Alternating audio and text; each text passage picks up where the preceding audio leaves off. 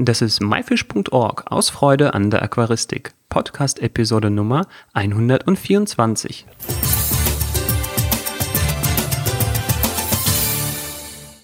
Hallo, mein Name ist Joris Jutjaevs und danke, dass du heute wieder dabei bist. In dieser Episode widmen wir uns den Labyrinthfischen. Unser heutiger Interviewpartner Kim David Kemperdick ist dafür bekannt, dass er diese besonderen Fische hält und ansprechende Aquarien, die die Bedürfnisse der Tiere berücksichtigen, einrichtet. Kim erzählt, was bei der Haltung von Labyrinthfischen beachtet werden soll, wie das ideale Aquarium aussieht und welche Arten besonders gut für Anfänger geeignet sind.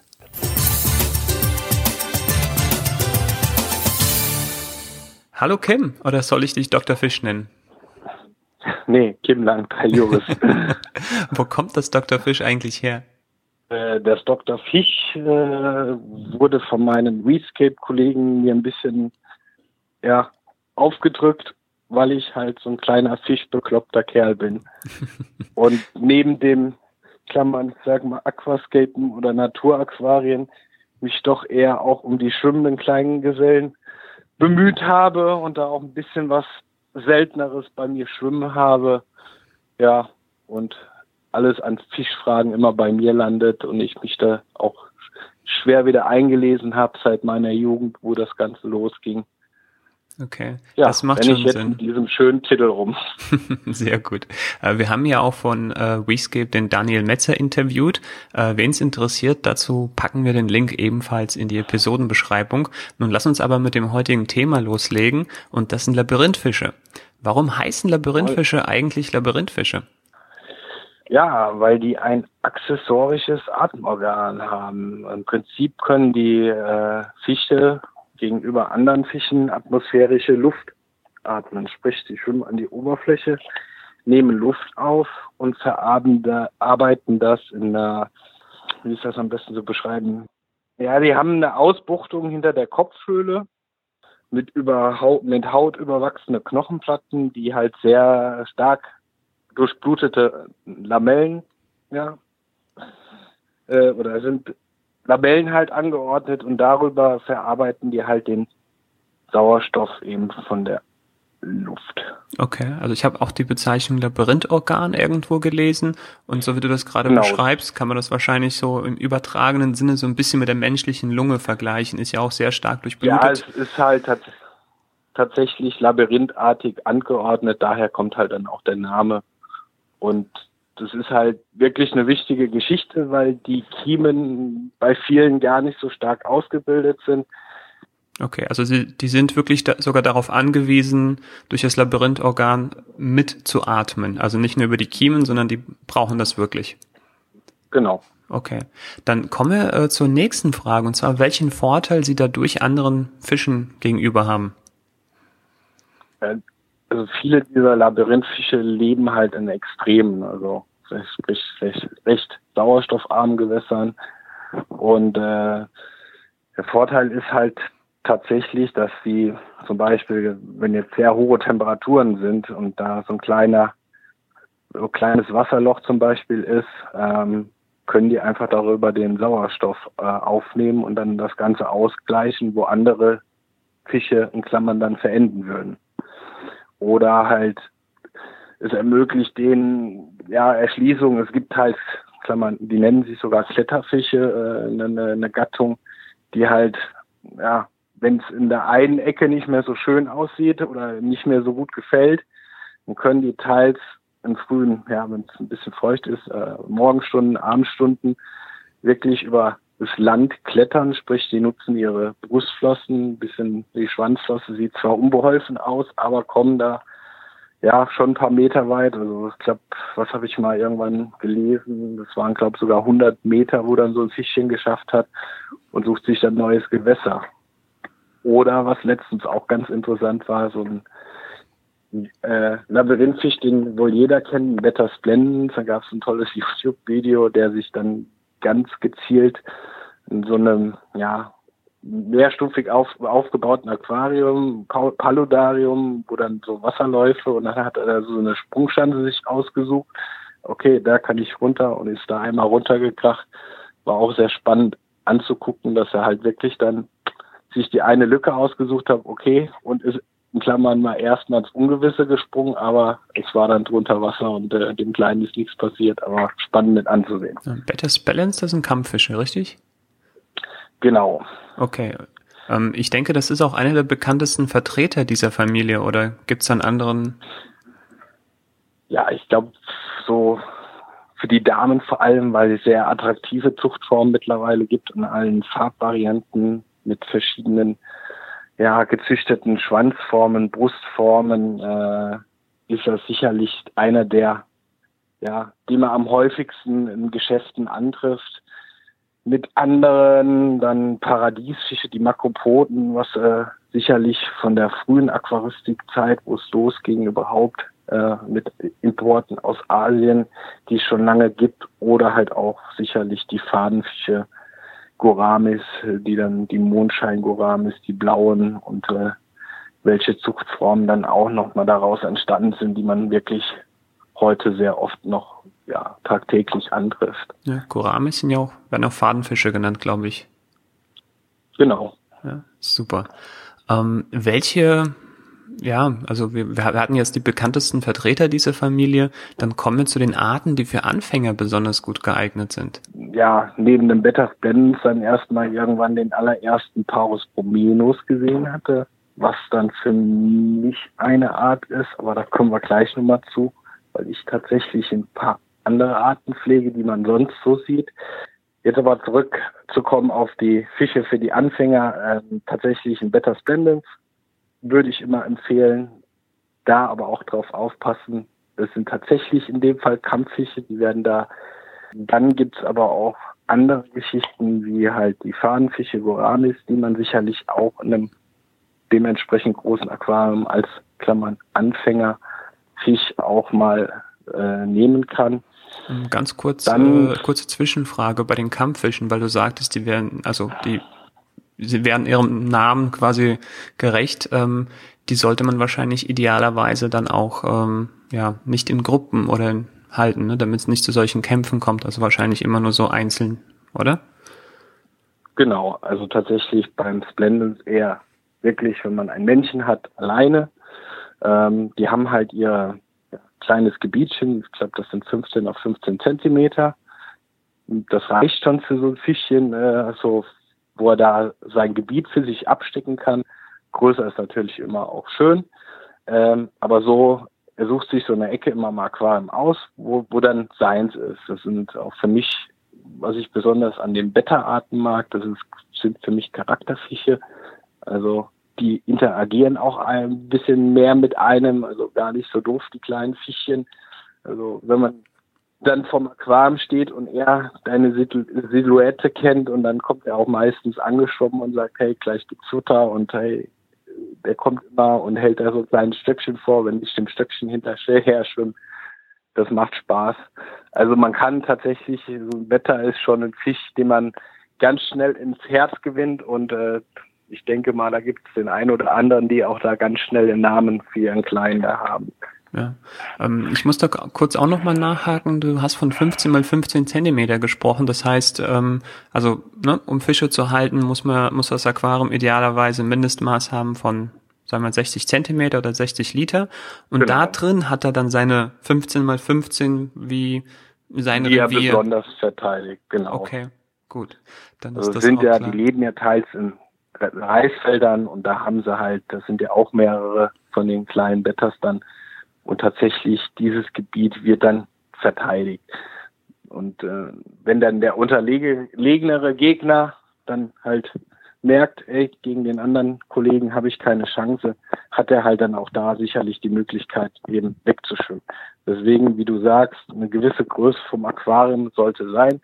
Sie sind zwar auch nur innerartlich aggressiv, aber trotzdem, wenn da mal andere Fische dazu gehalten werden, haben die dann auch äh, bei der Größe einfach die Möglichkeit, dann zu sagen, okay, der Kollege hat heute seinen schlechten Tag, jetzt schwimme ich mal in die andere Richtung und habe wieder meine Ruhe. Gut, ähm, wir sind jetzt ähm, auch schon bei Größe und Einrichtung eingelangt. Also Größe haben wir gesagt, ähm, oder habe ich ähm, gesagt, also sollte mindestens 60 Zentimeter sein, überhaupt um Fische zu halten. Ähm, bei den Labyrinthfischen ist das auch das Mindestmaß oder braucht man was Größeres bei anderen Arten vielleicht? Kommt drauf an. Also es gibt die Riesengoramis, äh, die tatsächlich auch in dem jeweiligen Land als äh, Speisefisch dienen und äh, wie ich schon mal erzählt bekommen haben, auch recht delikat sein sollen, mhm. die dann aber auch ihre sieben Kilo werden. Da brauche ich sicherlich äh, eben auch ein größeres. Okay. Lass uns hier dann für die Aquaristik relevanten und gerade die für die Anfänger geeigneten Arten bleiben. Also ähm, du hattest zuvor den Beta Spellens genannt und ähm, auch die, glaube ich, den blauen Gourami, ne? Ja, also der wird auch schon was größer. Ähm, also da sind halt wirklich Kantenlängen ab 1,40, 1,20 für die größeren Arten und für die kleinen Beta Splendens, da langen auch tatsächlich diese 60, 30, 30 problemlos aus. Mhm. Lass uns dann kurz über die Einrichtung dieser Aquarien sprechen. Ähm, kann es im normalen Gesellschaftsaquarium gehalten werden oder brauchen die etwas Besonderes? Es kommt immer ein bisschen auf die Art an, die gepflegt werden soll. Also ich finde so ein Mix aus einmal vielleicht wirklich im, im Internet gucken, wie sieht's denn vor Ort aus, wo die Fische herkommen. Generell sage ich das aber auch, ist das interessant für alle Fischarten, die man pflegt, dass man einmal mal wirklich guckt, wie sieht's denn vor Ort aus. Und dann ist es teils gar nicht diese immergrüne Unterwasserlandschaft, die so einem Kopf vorschwebt oder dass da vielleicht ein Spongebob-Figürchen mit drin steht, ist dann auch nicht anstrebenswert aber tatsächlich meistens mal eine Wurzel, ein bisschen Sand, ein paar grüne Pflanzen und dann sieht das Ganze schon anschaulich aus.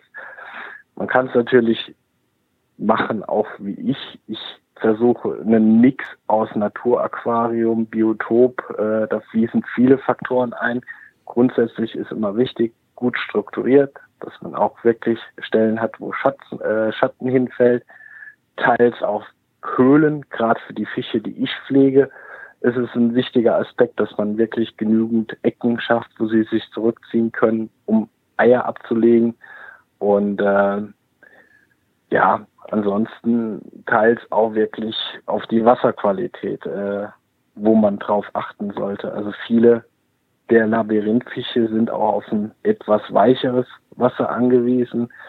Es gibt zwar auch ein Gegenextrem mit sehr, sehr hohem pH-Wert in Myanmar. Das sind teils pH-Werte um die 8,5 bis 9. Äh, das andere Extrem ist halt äh, diese Schwarzwassergebiete, wo der pH teils bei 4 liegt und teils auch noch tiefer fallen kann. Also wirklich zwei ganz große Extreme. Und daher sollte halt auch wirklich das Wasser äh, Humin mit Huminstoffen halt versetzt werden. Das kann man machen, indem man ja, Katappa-Blätter nimmt. Ähm, was gibt's noch? Äh, heimische Rotbucher, Eichenbäume, okay. hier einheimische Geschichten. Man muss natürlich immer gucken, wo man halt äh, gerade wohnt, herkommt, wie die Wasserwerte tatsächlich aus der Leitung kommen. Ähm, ich meine, das sind halt auch pH-Werte 6, 6, 7, 7,5. Also teils kann man die tatsächlich in eine Wasser, was aus der Leitung kommt. Wenn der Gesamthärte, die Carbonathärte nicht ganz so hoch ist, äh, dann sollte das funktionieren. Was ist sind jetzt aber so auch hoch? nicht Fische, wo ich der hundertprozentige Spezialist für bin. Bei mir sind es eher die Prachtgoramis, Wildformen. Okay. Die um, haben bisschen extremere Ansprüche. Okay, also ich fasse das nochmal so kurz zusammen. Ähm, am besten da nochmal nachgucken, zum Beispiel auf MyFish in unserem Fischratgeber. Dort kann man sowohl für den Kampffisch wie auch für den, ich weiß nicht, blauen oder den Honigorami die genauen Werte äh, erschauen, sei es der pH oder die Carbonathärte. Und weil du jetzt schon mehrmals auch die Fische angesprochen hast, die du persönlich pflegst und für die, so wie ich es raushöre, auch dein Herz schlägt, äh, dann verrat uns doch mal, welche Fische du selber pflegst ja, besonderes Herz im Prinzip, äh, ja, wie fing das Ganze an? Äh, ich war in einem Laden, äh, stand irgendwann vor einem Aquarium und sah zwei kleine, ja, so einen kleinen Kobold rumtouren. Äh, einer war ein bisschen bunter, der andere war ein bisschen blasser und der hat da komische Sache vor dem anderen gemacht. Und dann kam natürlich die Frage, was ist das?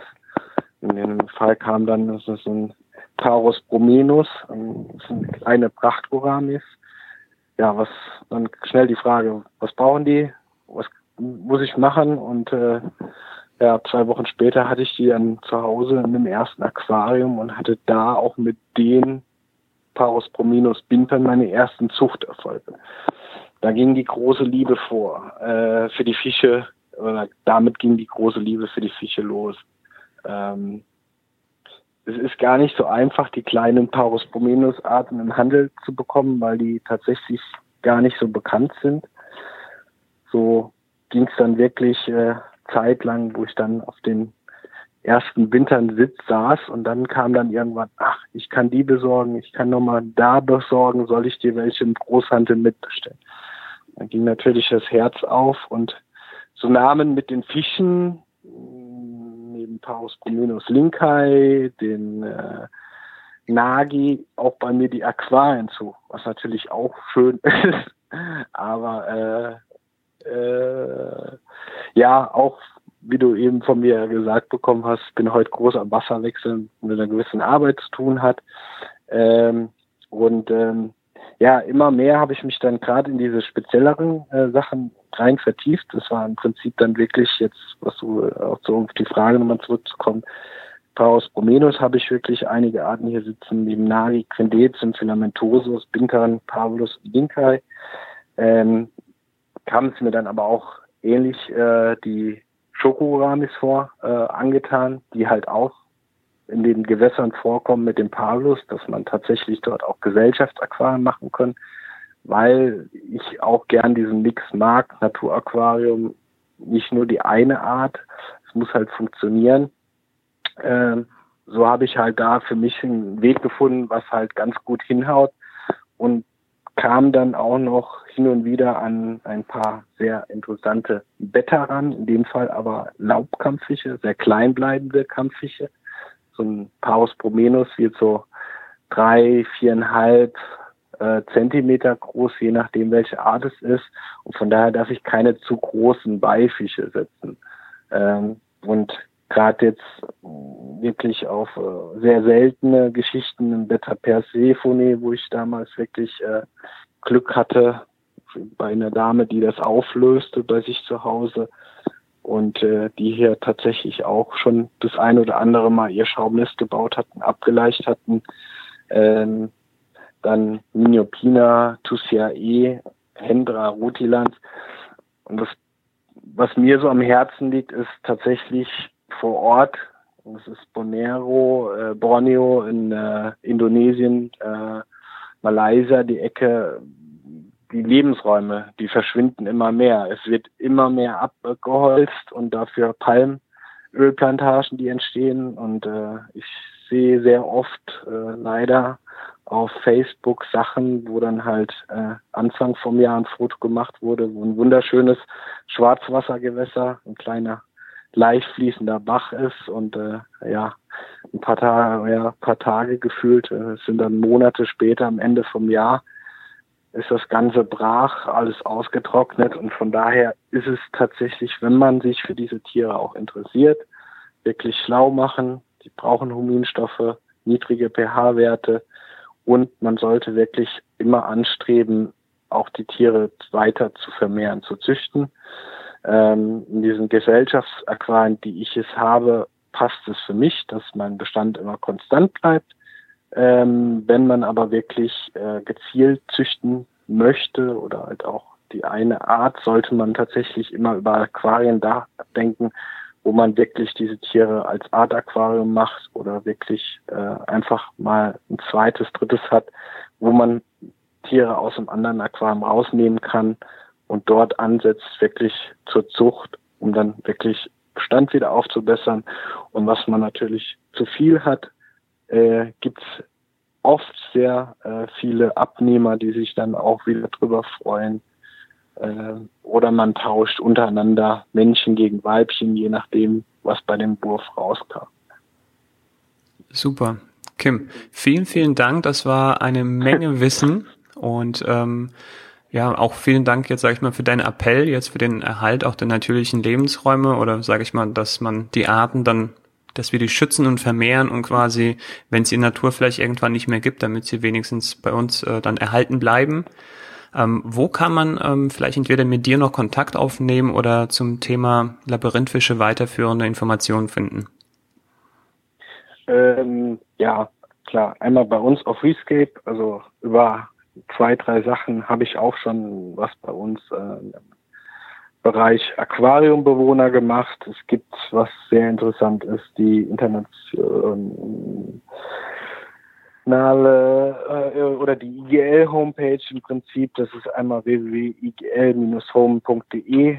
www.beta AG gehört auch dazu. Ähm, Im Prinzip ist das ein Ableger von der Internationalen Gemeinschaft für Labyrinthfische. Ähm, es gibt zig Sachen auf Facebook, ähm, wo man da auch wirklich viele Liebhaber, ähnlich wie bei Aquascaping-Seiten, Gruppen, gibt's auch solche Geschichten, die wirklich gezielt auf Bettas, auf teils Goramis oder halt den Mixpracht Goramis, Bettas, äh, Chanas. Also wirklich einmal ins Internet eingeben, wenn man da unsicher ist. Man kommt auf viele Seiten, äh, die halt auch speziell dann auf diese speziellen Fische was ja ausgelegt sind. Super. Ähm, alle genannten Links ähm, packe ich bei uns nochmal in die Show Notes. Das war vielleicht ein bisschen zu schnell, irgendwie zu mitschreiben oder sowas. äh, ich werde nachher nochmal durchhören und mir das alles rausschreiben. Äh, kommt alles in die Show Notes. Wir haben auch auf jeden Fall noch äh, ja so eine Arten-Datenbank auf MyFish. Da werde ich auch die Labyrinthfische oder die genannten Vertreter verlinken. Da gibt's auch noch jede Menge Informationen. Kim, vielen, vielen Dank für deine Zeit und ich würde mich sehr freuen, dich bald irgendwann hier wieder begrüßen zu dürfen. Gerne. Dankeschön. Danke dir.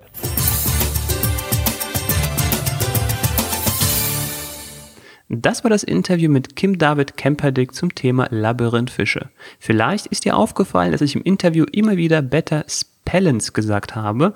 Das ist natürlich falsch. Richtig heißt es Splendens. Das ist mir beim Schneiden der Episode aufgefallen und Fun Fact am Rande, ich habe vermutlich die letzten 20 Jahre diesen Namen immer wieder falsch ausgesprochen und es ist mir noch nie aufgefallen. Ja, so kann es gehen, aber jetzt weiß ich es und du dank mir auch.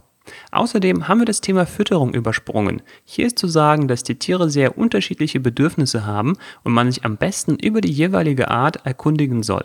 An dieser Stelle empfehlen wir dir auch nochmal das Interview mit Christian Vetter, bei dem es um die Futtertiere ging. Den Link dazu sowie alle anderen genannten Links und Bilder findest du wie immer in den Show Notes www.my-fish.org-episode 124. Episode als Wort und die Ziffern 1, 2, 4.